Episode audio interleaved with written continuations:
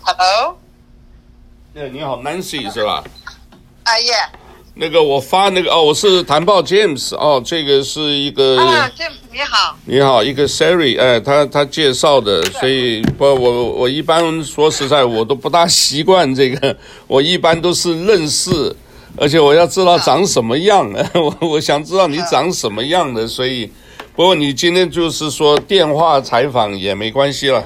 这个我就先用电话的这个采访啊，等到哪一天看是，呃，也许有什么再有机缘的话，再呃再用这个，呃，我我们再用 Zoom 也可以吧？好，回头你有机会我们再用 Zoom 好了，好不好？好啊。好啊，那我现在就是开了录音了哈。哦。啊，没关系吧？没关系，没关系。对，好，我就是因为想到我说，只是你现在是出一本书嘛，你想要介绍这一本书，对不对？嗯。那你另外还有什么特别的这一个？你现在是不是要先呃简单自己呃自我介绍一下吧？啊，呃，我的英文名字叫 Nancy Lee 啊。呃，我的中文名字叫之光，啊，OK，呃，对，呃，我是九一年来到美国，呃，一个偶然的机会呢，呃，我正在念研究生，那一个偶然的机会，我就下来经商了，后来呢，九五年底我回国创业，啊。到二零一八年啊，就是又回到美国。回了美国以后呢，我就开始，因为我我原来是一个杂志社的主编，那回来以后呢，我喜欢写作，那我就想，那我就开始写吧。就这么的，我用了一年的时间吧，我写了一本书，叫《红黑时代的青春》。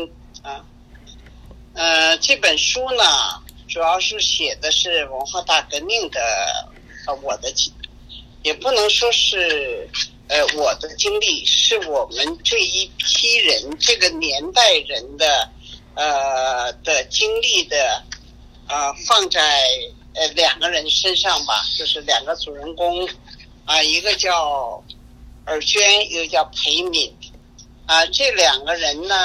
呃，是不能说是真实的，是虚构的，但是事件呢，啊，基本都是真实的，啊，那就是说，啊，这本书呢，其实是要想反映文化大革命那个时代，那个整个的时代的风貌，嗯。好，你这个书已经出了嘛？我看你这个在呃，在亚马逊这个 Amazon 上面有可以看得到。你的英文还好吗？呃，我的英文没有那么好。哦，OK，客气。研研究生也没念完。哦，OK，OK。后来又回到国内，反而把英文还都给忘了。哦，OK。嗯。那你说你那个时代，那个时代连英文老师的发音都不对。我刚来美国的时候，老师教我们那个发音，就连说 water，就这个词儿我们发都不对。哦，明白明白，t t h 不好发的。我想问一下，那你那你经过文革，那你现在年龄也应该，我也不能问多少岁了，但是应该也过六十了。我今年七十，我今年七十，呃。等于是快到七十一岁了。哦，快七十一，哦，这老大姐了哦，这个。啊，对。哇，那那你经过了，那那真是正是你你你大概应该是初中高中的时候，正是。哎，我我还好，我刚进高一，这个就搞文化大革命了啊。哦，OK，那那真是受了很多的罪了，你应该算是黑五类吧？对对。好好。所以我这个名字呢叫。红黑时代的青春，就是我觉得那个时代呢，呃，就是我认为啊，那个时代是是很有这个这个，就说人都给标签化了，这个标签化了，就是我们那个时候，呃，这个标签是很鲜明的啊、有很多的名字。故农、贫农、下中农、中农、上中农、富农、地主、资本家、视频、右派分子、反革命分子，又三反分子、走资派、反正学术权威，啊、臭老九，反正总而言之，标签太多了。但这种这些标签大，就大体上就是两个颜色，红和黑啊。那我就属于黑的那个黑五类指币那里的，对对对。OK，好，那你这个，那你那个时候做，呃，你做生意做就是呃开杂志社还是出版社？啊、呃，不是不是，呃，就是呵 呵我其实受这个呃三十年代的那时候叫实业救国吧，呃，因为爱看书嘛，所以受这些。书的影响挺多的，所以当时呢，三十年代有个口号叫“实业救国”。那我当时呢就觉得，哎，搞点实业啊，嗯、所以我最开始在在国内啊，我们是开厂的，对，开工厂，嗯。OK，好，那就后来是有机会做做生意。后来做了房地产呐、啊，做做了很多，包括智能公司啊，做呃，那是一个集团的。嗯。哦，OK OK，那你现在等于是呃都在海外生活，像最近我都直接我我都直接问了啊，这个、啊、没关系，没关系。那你像这个呃中美这样子闹，你是不打算回去了吧？啊，不是闹不闹的问题，是我年纪太大了。因为，呃，我在美国，呃，差不多都快四年了吧，四年多。我再回到大陆的时候，我就不知道为什么就无名烧、发烧、拉肚，就是特别不适应。那一个机会呢，我就到了香港，我也怪了。到那还没到几个小时，我所有的病状都消失了。后来呢，我才知道有可能是我有点反而走的时间太长了，大概有点不太适应于水呀、空气呀或者什么的。所以现在呢，我都七十多了，我现在是有点害怕，我回去以后再像我第一次回国那样的，那那一次是很长时间的发烧和拉肚，所以我就想我有可能身体不太适应。啊，水土不服，呃，大概也是，可能可能就是 就是让你享受自由的空气，就别回去了。那你刚好，那最近这样子刚好，你现在这个为什么有时候我会问一下？因为这个在美国这些，呃，也总是难免一些这个稀奇古怪。这个讲起来，共产党这个是很厉害的啊，这个所以。呃，总是要考虑一下。假如你不回去了，那你就呃就敞开来说都没事儿，对吧？懂我意思啊？好，那这样子的话，这个好，我看了你这个发给我这个呃，就是一个 PDF 档案，这上面写的都是我看也是蛮凄惨的啊。这个我相信这个内容是很多。啊，当然，我从小是在可以讲这个自由中国这个生长长大的，啊，但是我老家湖南，所以呢，我看到这些呢，这个在文化大革命，我大概就是初中左右，那我们那时候就也是就是听到什么搞的文化大革命，搞得很多呃血腥恐怖的那些。然后，其实小孩子哪不懂这些的，后面后来慢慢才看到，所以才知道什么呃三反五反这个反右，然后就是呃人民公社这样子，慢慢才知道一些。所以这个呢，就只有你们真正体会到的哦，才可以感受到真正深刻的这一个呃一一种一种痛苦，甚至痛恨。对吧？因为我这边的我我实在讲，我们这边很多八九出来的朋友很多。当年呢，八九这个出来了以后，呃，我我自己慢慢观察的，我也没问啊。但是你可以看他平常的言论或者发表的，都是讲的，就是已经看，呃，等于是看到另外一个世界，另外一种呃，听到另外一种声音，而不是。在一个一个一个封闭式的一种声音。那现在呢，呃，这样子讲，当然你这个的话，我们也是鼓励大家去，呃，有机会去买一下这一个，呃，你的书去看一下《红黑时代的青春》。我会把一些那个照片看看，那个能够也贴在这，呃，贴在我这个呃这个图片上。但是呢，你这个现在我在 Amazon 好像可能要打简体字吧，打繁体字我打不进去，它出不来耶。你没有注意到？呃，呃，我们两个的电话，呃，可以变可视吗？我看一下啊。我不，我这个不是很灵。呃啊，不行，因为、哦、没关系，呃、没没关系。我打过来，不是我给你打过去的。如果我给你打过去，我可以可以变成可视，照一下那个照片，没有关系啊，没有关系。好，我这里会会找得到啊。那个、嗯、你这里的话，其实就是呃，那这样子吧，你就是讲一讲，因为这个东西我看还不知道应该要怎么个弄，我看看啊。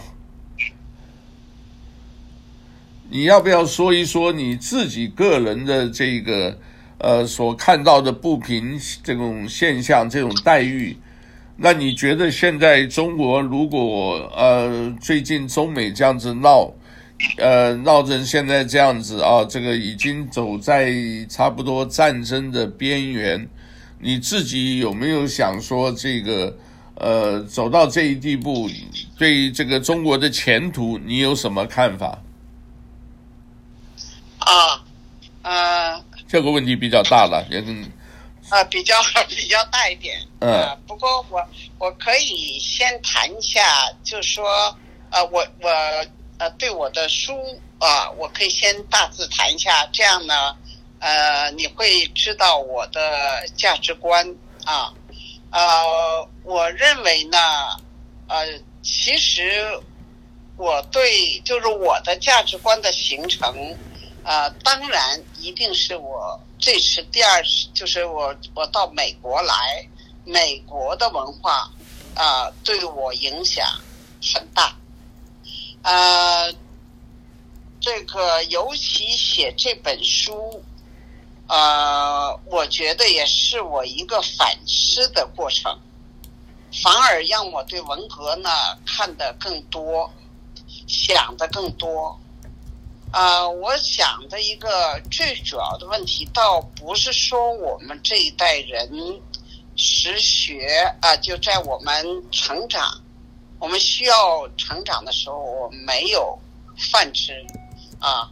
我们当时我书里也写了，我我们吃甚至吃泥馒头，因为在辽宁省有一个这个临河。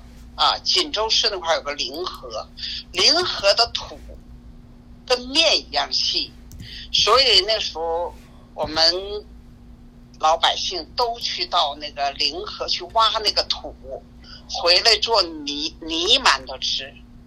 虽然没有任何的营养，但是呢可以充饥。啊，不过我的书呢没有重点写这个，就是。这个大饥荒啊，这个的苦我没有写，我我只是做了一个背景。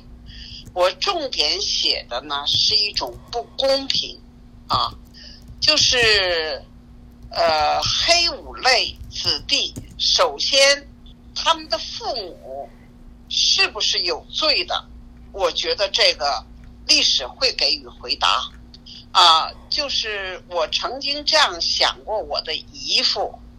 他呢是大连市的山青团书记，那他解放后呢，他就被送到了黑龙江省北安去，那是个劳劳改农场，他等于是被批捕之后，呃，一直就在那。那我的我的姨老姨呢，就是一辈子守活寡。呃，那我当时呢，因为他对我的影响很大，毕竟我们叫直系亲属，就是亲亲属里有关被关、被杀啊，还有被反正就是呃罪名挺多的，但其中有被关的，这个都算呃呃叫重大问题。那我就曾经想，呃，如果今天他是我们现在的市里的三青团呃共青团书记，他有罪吗？没有。但是那个时代是蒋介石在执政，他等于是给你一个当时的政府在做在做。那么一个年轻人谁都想做好。所以我就觉得我曾经恨过他，因为他影响我。但是当我大了，我就觉得他不也像我一样吗？也想入团，也想当书记，也想往上走。所以我就觉得真真的是时代的一粒沙，就是老百姓头上的一座山啊。那这些不公平呢？呃，都不是一般的不公平。就说像我当时呢，呃，我们单位呢，几乎是，呃，就是多票的吧，就是压倒多数的这种，我被选上了去念书。但是那个年代去念书呢，叫工农兵学员，也就是只有工农兵才配去受教育。呃，那我被选上了以后呢，政审不合格，政审不合格，我就下来。啊，那我们单位呢就选了一个政治条件特别好的一个女孩儿，啊，她家呢全部都是农村亲属，所以她填起表来，一个亲属里没有一个有历史问题的。相反，我一填表。向组织需要说明的问题，我那一个表根本不够我用的，因为我们家就三个在海外的，就海外呃海外关系，当时就是特务啊，都说我们家特务多，所以我回家就问我妈妈，为什么你们家那么多特务？我妈说：“哎呀，就是留学嘛，有的不归来，有的像你大舅就去台湾了，你老舅去台湾了，整就特务了啊！你老舅后来就到美国，可台湾去的美国，这我们家就变成了日本特务、美国特务、台湾特务，就特别全。那他呢，就是我现在就回来说，就是那个当选成工农兵学员被因为政治好被选举上，他呢就跟我说。”他说：“我一看这些那个小字母，我都烦死了。那你要能替我去该多好啊！我就在想，我说我都羡慕死你了，你还不愿意去。我说那没办法啊，我就在想他家的亲属，他家的亲属只要在地上干活，他就能活。可是我家的亲属，他们不去工作，他们不到政府里去谋职，他们不去工作，他们怎么能活？”所以他们为了活也得给蒋介石政府工作，所以想来想去，我就理解了我这些亲属，我只能觉得是社会对我不公平。一开始呢，我是把我的这个不平都卸到我的亲属身上，但后来我仔细冷静的在想，我就觉得这是社会对我们的不公啊。就我的书里呢，呃，这个很多，我这本书呢。嗯，是从反右开始写的。我为什么从反右开始写呢？就是因为反右斗争让知识分子都闭上了嘴。知识分子闭嘴之后呢，全国就几乎是再没有不同的意见。啊、所以后来能有大跃进。大跃进荒唐到什么程度呢？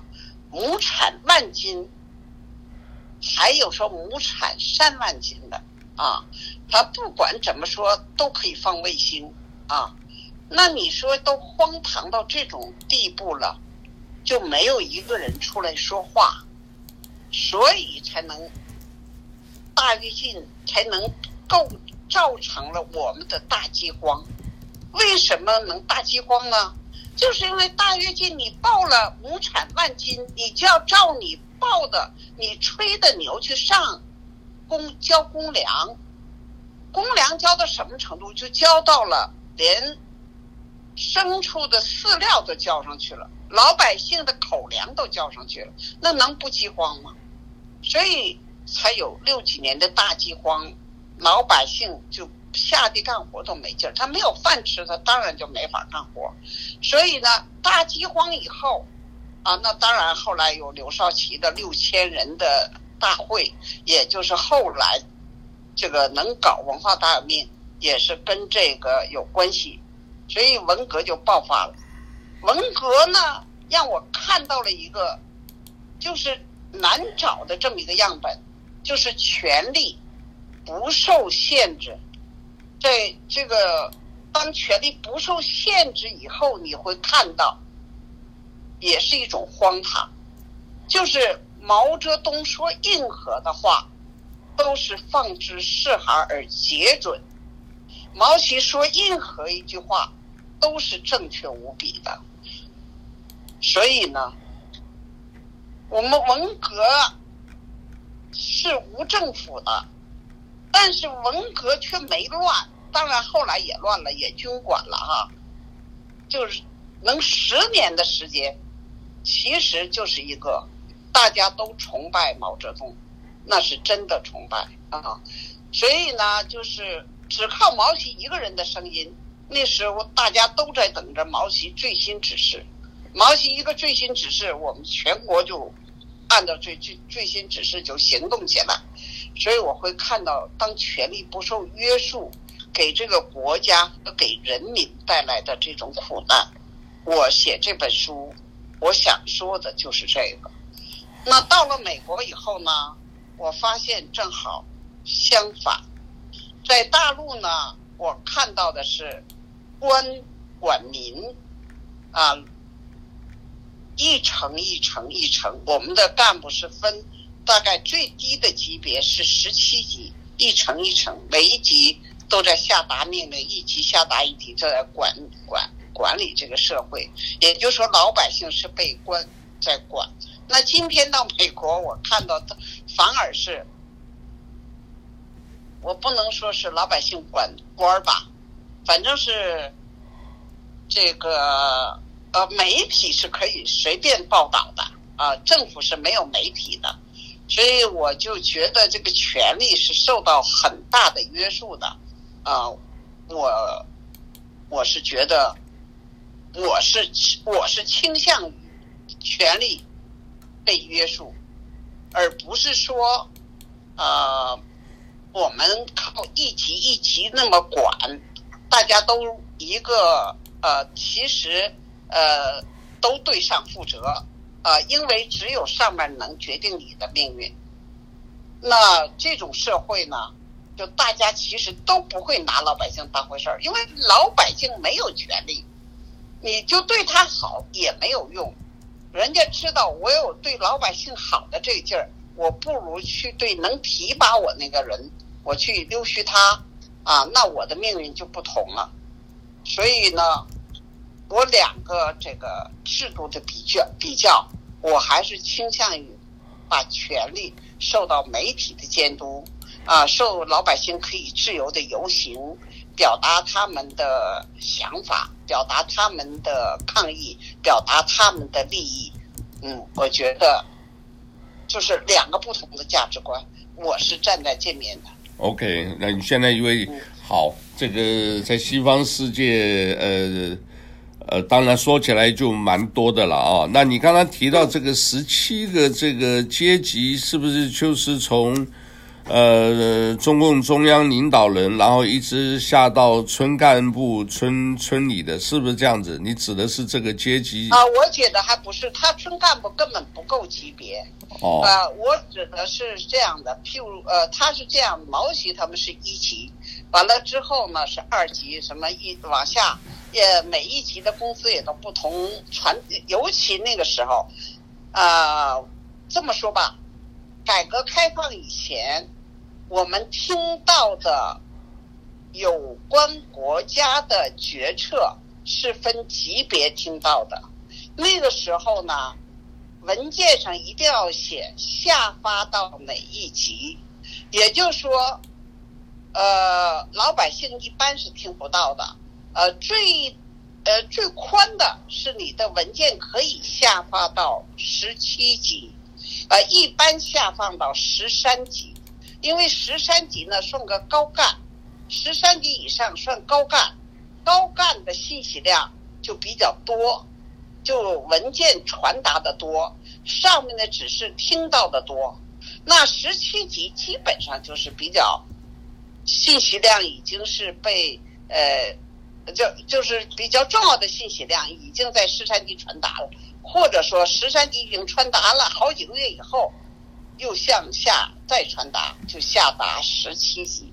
所以呢，作为呃普通老百姓，一般听不到什么这个呃上面的声音啊。在我的书里呢，我也写到这一段。哦，明白明白哦，明白啊哦，这个是好那呃。那现在呢？当然，我想是在那个时代都是搞个人崇拜，所以很多的都，呃，都是指就是毛主席一个人说了算。然后这个我我是好奇为什么，呃，大家都不敢反抗？可能就是因为反右以后，大家还是害怕搞这种恐怖血腥的这种运动啊，这个彼此互斗，是不是这样子？对，那我来就是我这个书里的主人公叫尔娟，嗯，他的爸爸呢是留美的，留美的呢他做变压器，呃，他爸爸在四八年的时候呢，呃，因为毕业了，呃，也想呢知道国家变压器这个太差，他呢就回来了，回来以后呢，因为东北呢，尤其是沈阳，当年呢日本它是满洲国嘛。啊，当然，我说四八年的时候，这个满洲国已经结束了，因为四五年的时候日本就投降了。在四五年以前，东北这个叫满洲国，沈阳呢是日本按照大阪的模式来建设沈阳铁西区的，所以呢，就沈阳的重工业一解放，就是全国的重中，就是全国的呃长子。就是中央的，呃，就当时中央的政策是重重轻轻，也就是重视重工业，因为毛主席有个情节就是大炼钢铁，嗯，那沈阳，呃呃，东北就是全国的老大哥，沈阳又是东北的，呃呃，就是工业化最好的啊，因为它是日本按照大阪的模式建的，据说。我听我的长辈讲，苏联来了以后，把很多这个日本鬼子留下，尤其是鞍钢、鞍山钢铁厂，很多设备苏联都给拉走了，好的设备、先进的设备啊。就是说，当时呢，由于他的工厂的规模特别大，到后来有的工厂都上万人，那他爸爸当然要放到这个全国的重工业最好的地方。他爸爸就来到了沈阳啊，到了沈阳以后呢，他爸爸其实是不爱讲话的，因为什么？因为他爸爸是小资本家小老婆生的，又是一脸麻子，他爸爸其实很内向。但是反右的时候呢，书记其实对他挺好，因为一开始毛主席说的很漂亮啊，就是要大鸣大放啊，要百花齐放啊。那他爸爸书记呢，给他爸爸做工作。说你得给我们党提点意见呐，对吧？提点改进意见，因为党嘛还要继续完善自己嘛。那他爸爸觉得那就提两条吧，他爸爸别的也提不出来，就提了一个中国和美国变压器的这个差距。他说呢，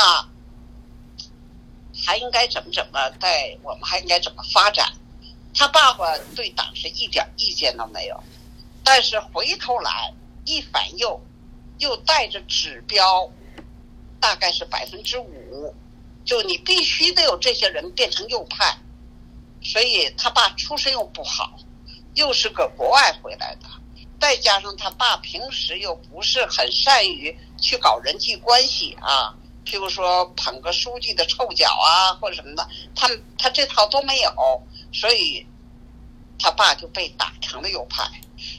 他爸打成了右派以后，他爸他妈妈就变变样了，因为他妈妈家出身特别好，他妈妈当时呢是因为呃，找他的时候，那时候共产党还没解放，啊，他们家又特别有钱，他妈妈长得特别漂亮，啊，所以他他妈妈就嫁给了爸爸，这样呢，他妈妈就就要离婚，啊，当然是不是组织做工作，因为那个时候我小，不太知道，所以后来他爸爸就自杀，第一次自杀没死成，那第二次。在家里完了就摔成瘸子了，跳楼摔成瘸子了。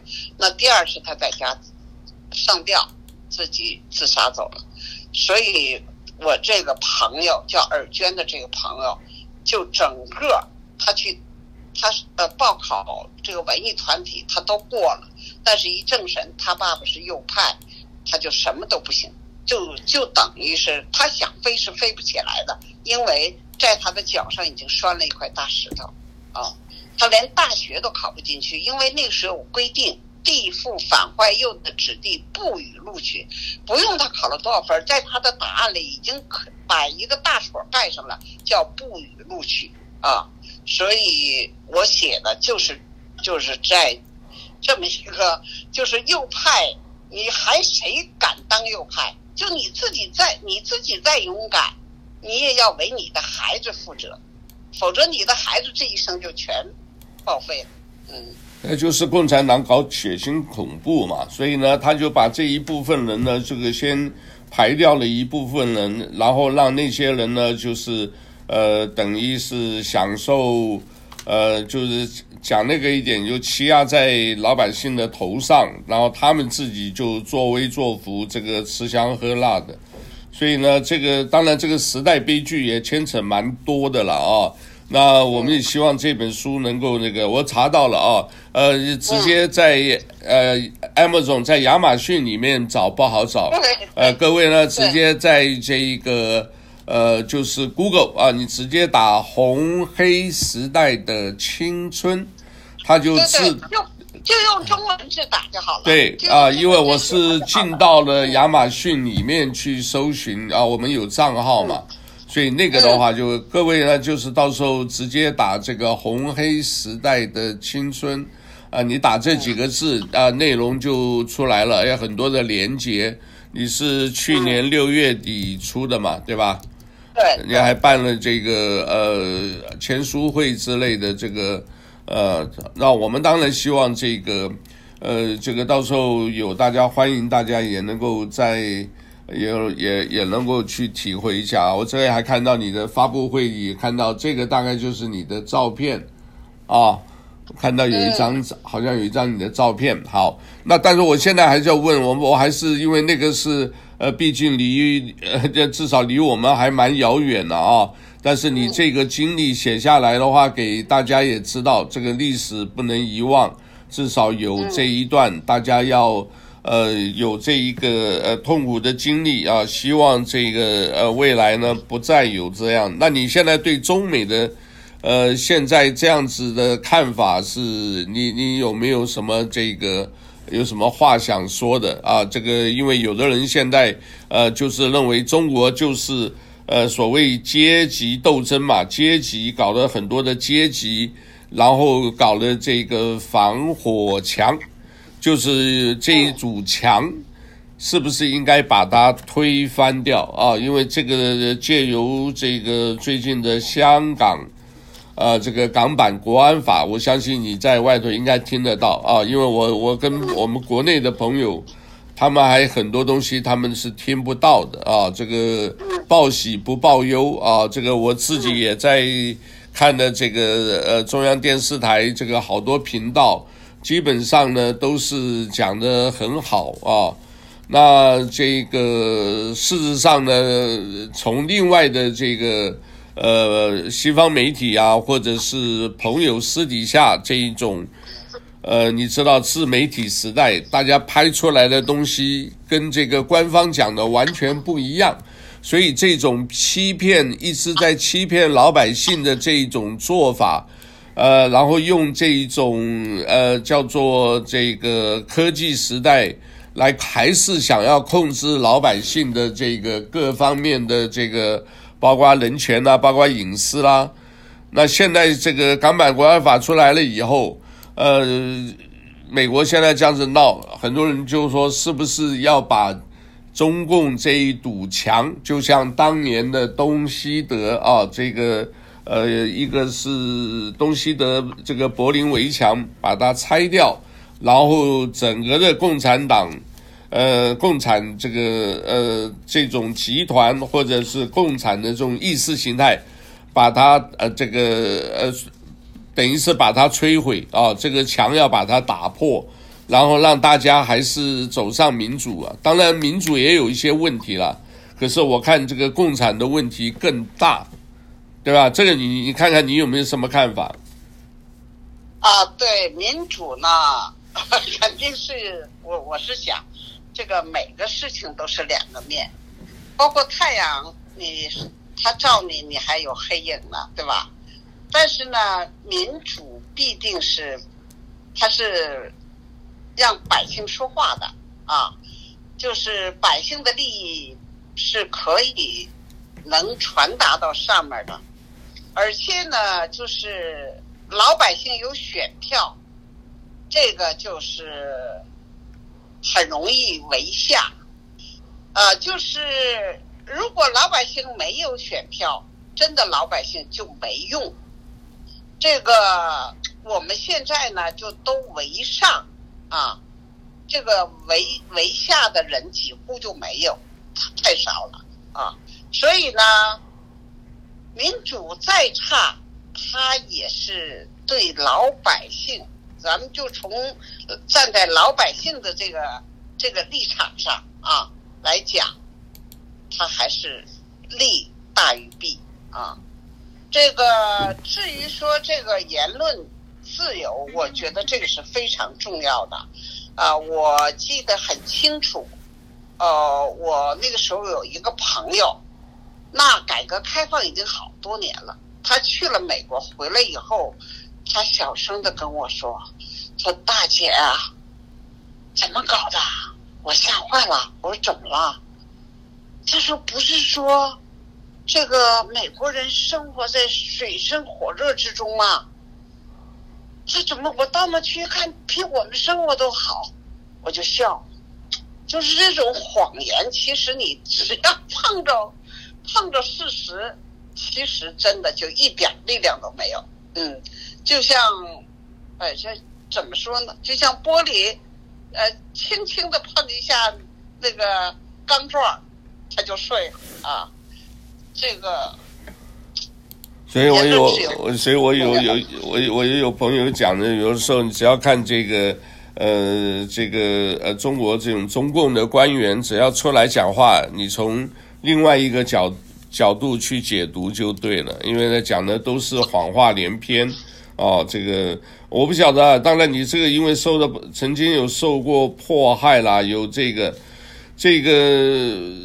香港的问题，你要不要帮我们提一下？这个你你可不可以讲一下你对这个现在他为什么一定要这么快的把香港，呃，采用这么这个算是激烈的或者是比较更严格的，呃，这一个一个一个手段了？啊？你有没有听过一个词叫“求安法”？因为他们认为说你中共。现在把香港收回去，过了这个呃港版国安法以后，甚至这个里面的条款哦，就是模糊空间，让他可以几乎可以管理到这个呃控制到整个地球的所有的人，只要有一点牵扯的话，他都可以管得到。这个是不是有一点就是共产主义想要扩张的这个意思？嗯。这个吧，香港的问题，我实实在在讲啊，我因为我去香港也少，因为我直接就来到了美国，我对香港呢，呃，了解的确实不多。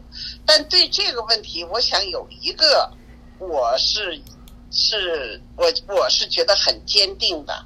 我觉得我们首先，因为我毕竟在美国待时间长，我们首先要有契约精神。契约精神，我我我听说啊，嗯，是我们好像说五十年不变哦，但是我现在有点记不清了。我记得当年是这样的承诺，嗯，那我觉得作为契约来说，我们起码应该有，就是作为别说我们国家，就作为个人来说，起码要有契约精神。就这件事儿，我们写在合同上，包括我们做生意也一样，你就是赔了挣的，你写在合同里了，你都要执行它啊。就是我觉得这个契约是就不应该这样。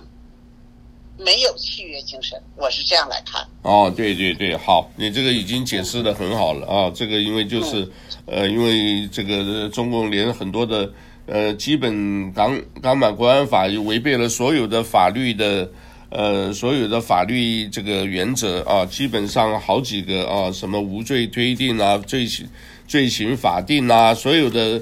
呃，都基本都违反，但是现在他这么干，你呃，我我们把这个层次拉高一点，你觉得国内是不是这个？我我们讲了，有人叫小习啊啊，就是因为他这个呃，在中共元老里头，他算是年轻的啊，有的人叫大大啊，就是你你觉得他他的位置坐得稳吗？因为他就是、呃、他就是我我，我是这样看啊。啊嗯、好多人呢，我我因为这个这个我们俩，我我我看问题呢，我常常因为呃我没有做更多的研究，我常常的是用常识来思考。我觉得，呃，当我们打仗的时候，我们讲敌我力量，就是当我的力量大，敌的力量小，我肯定胜。当敌的力量大，我的力量小，敌肯定胜。所以呢，我认为要分析敌我的力量，就说要看敌我的双方谁的力量大啊。如果不进行这个分析，只是说一厢情愿的认为啊应该倒了啊，或者必须倒了，或者再有五年就倒了。我觉得这些东西很多情况是一种，呃，自己的一种喜好，或者是说你的一种盼望，或者是什么，但是这个都不能决定谁胜利，还是最后要看敌我的力量，就是反对方的力量到底有多大。嗯，我是这样看。OK，好，呃，不过你这也也隐含了那个，呃，不然的话他不会。呃，好多的迹象显示，该出来也没出来。这个现在，呃，各方面的对他是一个，呃，不过我我我是你有用脸书吗？有没有用脸书？哦，我其实我现在因为这个新书发布以后以后呢，呃，很多朋友呢也在写，呃，很多朋友在写。就是像读后感是吧？嗯，那他们要发给我，因为他们写完了以后呢，他们毕竟对文革不了解，都是年轻人多嘛。嗯啊，呃，那我还有呢，有些名作家也给我写了，就是这个像像读后吧，读后感似的。那我要我也要配一些配文章给他们嘛。因为我也要写些我读他的读后感的我的感觉，OK，呃，你不能人家写完了就就那么出去了，所以呢，我这一段呢，我还真没太关心这个时事，我主要是忙活我这个新书，因为大家呢，呃，我这个在呃亚马逊两次脱销啊，就是很多人。看完以后呢，给我写给我写东西。当然了，呃，不论他是名作家也好，还是普通的读者也好，还是更小的读者也好，我都会一律的看待，啊、呃，我都会给予呃很好的探讨，很好的交流，啊、呃，所以这一段呢，我可能忙这个比较多一点。哦，OK，哦，你刚才讲的那些香港的，你说的那些，我都没听，我都没听过，啊。那你的那个，你现在那个什么，啊、这个你用微信吗？或者是用这些个？呃、我原来是，我现在也在用微信，但是他们说微信有可能啊，但是今天我听到的消息是微信可以用，那但是后来我加了一个叫 Line，还是叫 Lin 呢？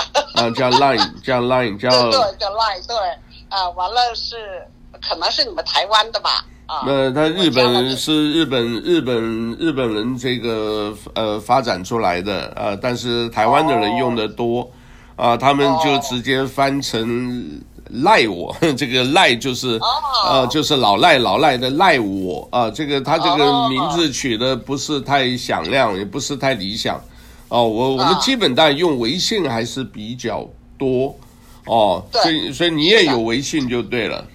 对对。是的，对，我看他们在你这个书评下头写的大部分都是，呃，大部分都是简体字，我想都是经过也都有体会的啊，就是，嗯，呃，这种体验啊，这个，不过当然了，这个我我常常讲这是时代悲剧，但我们有幸啊，也是我家人，我想我们老家可能还是很多人也在老家也受过迫害。啊，也都是黑五类。你，你是大陆出来的吗？我不是，我我出生出生长大都在台湾，啊，但是我父亲他们都是跟着跟着这个蒋介石部队出来的。那当然，台湾现在局势也变了很多啊，我基本上，呃，所以呢，这个在海外呢，就是呃，好处就是。看得多，听得多，从不同的，对呀、啊，不同的声音啊，这个听了不同声音，然后自己呢，这个也要有一些判断，对吧？呃，可以，我总觉得天理良知还是呃人性应该这个光明面要多发挥一点。那你有去教会或者有去佛堂吗？啊。没有，应该是没有，没有因为我我因为中国不相信这些嘛。嗯，我这个其实一开始呢是有一点误会，就说我一开始来的时候，呃，教会的朋友让我去，我去过两次。那一开始我就跟他说：“哎呦，我说我刚搁大陆回来，我就刚结束每天对毛主席早请示晚汇报，完了又要天天背语录。”我说，那我现在好像怎么又回来了？他们说不是不是的，但是后来呃，就是就是因为过去这个对毛的这个就文革的这一套，所以后来我想我我我还是多听一点呃不同的价值。好了，明白 明白明白。不过有呃多多多听听多看看吧，这个啊，你你等于是。呃，真正在海外生活就是差不多只有四年，是吧？啊、呃，不是，我九一年去完以后，呃，对，我不是先念书嘛，后来有个机会去 下来、哦、下来做，下来做完之后就回大陆。回大陆呢，每一年也要回来，因为绿卡嘛。哦。啊，那后来又后来是公民以后就差了，呃，呃，就是还就是还好了，反正是美国。每一年都会回来。哦，OK，好，那我这里应该刚好也看到你一个网上发布会，也看到你的这个呃尊龙看到了啊，这个我们这 我们这里也有几位了。这个当然他们现在呃有些也是蛮能呃也是也也有作品啊，这个也有这个呃在国内也叫大 V 的啊，这个。呃，有机会的话，这个我来联系一下，大家一起上这个 Zoom 啊，大家也是就是呃聊聊天嘛啊，就是当然你是呃希望这个把这个书能够这个卖的好一点，让大家看看了以后这个呃知道那一段这个呃算是呃苦难的岁月啊，但我也希望有一些的话是可能你。呃，也希望你了。有一些东西可能过去那些也是，呃，要忘掉。但是讲起来轻松，但你忘不了。我我明白那个，哦、呃，这个，所以呢，就是如果看看吧，这个有机会的话，这个去教会吧，或者是呃宗教，当然基本上，因为只要共产党相信或不相信的，你反过来干就对了。呃，我我现在这个。一个一个很简单的，对不对？你说最近看到这个什么粮产，呃，两亿多斤，这个比去年还多。结果呢，这个一去查粮仓，粮仓就失火，哦，这个不是有的是看到了，这个信息我看到了，看到了啊，这个就是说你只要强了，啊，就耍流氓啊，你只要弱了就耍无赖。不过这个这个制度这个不大理想，我觉得是，呃，在美国至少好多东西，这个你看，万一有什么事，啊，真正的是这个美国他还是会照顾美国公民的。那中国也不是说不好，在中国你战狼外交，战狼一个电影一拍以后，呃，大家就是有一些疯狂小粉红，在美国的五毛党啊，现在已经呃，我看川普总统已经定性为间谍了啊，这个是现在是蛮多的啊，所以这一部分呢还要看这个川普这个，因为我们在美国嘛，我们常常讲你在美国你在批评美国不是合适的嘛。这个不是我讲的，这个早先这个叫林语堂，你知道原来有一个林语堂也是一个语言，林语堂大师啊。对啊，那林语堂呢，在美国就骂中国，哦，在中国呢就骂美国，回，那他他就是他就是当然了，在在这个地方你不合适，呃，批评就是你在美国你在批评美国，那那人家讲的很简单嘛，你这批评我，那你就回中国嘛。对不对？呃，所以呢，这个那这个这整个都是价值观的问题了，真的是价值观问题哦。那我这个会把这个连接或者什么，我会放在呃 rundown，就是放在我们下头这个说明。呃，希望说这个大家有机会啊，这个网络上呃也也还好了，价格也不是很贵啊，它三本子卖四十四块多啊，这个大家直接在。呃呃，Google 嘛，谷歌大家都会，Google 打一个红黑时代的青春，就出来蛮多的啊、哦。那我们今天就先讲到这里，好吧？好，谢谢，谢谢。啊，也也也五十分钟差不多了。那这个有机会我们这个看看吧。这个我也不知道你怎么认识 Siri 的，有机会我们这个呃大家见面聊聊嘛。你不是常在你在夏威夷有？有有有有房子是吧？说实在的，我我还是真的希望以后我们能在一起聚一下，因为我一直在纽约，纽约我觉得让我最这个就最不舍的，就最喜欢的地方就是它的人文，它的文化。啊，我们就现在呢，当然还离这次来纽来夏威夷呢，我觉得弥补了很多，因为现在大家都用 Zoom 了，就是我们在 Zoom 上经常举行活动，啊，在纽约的时候，那真的是新书发布会呀，什么就朋友的书发布会，朋友的音乐会呀，这个 还有什么百老汇呀，还有这个歌剧呀，还有各种展览，他们的展览馆那真是就。经常的在变化，我我是到经常我就去了几次，我们夏威夷的这个展览馆几乎不变啊。就说我是觉得在人文这上，一个是自大自然太好了啊，这夏威夷的气候也太好了，大自这个气候好，自然风光好啊，当然生活也方便。但就是这个文化，这个跟纽约比起来，差距确实很大。还有我们啊，那我在这儿呢，也很想认识些文化的人，大家给一块儿聊聊，交流交流。譬如说刚才你说了很多东西，都是我不知道的，以后我们可以，我可以多向你学习学习。啊，不敢学习，不敢。这个我们，我可以把那个什么，也有一些这个我们这个音频和视频的内容发给你。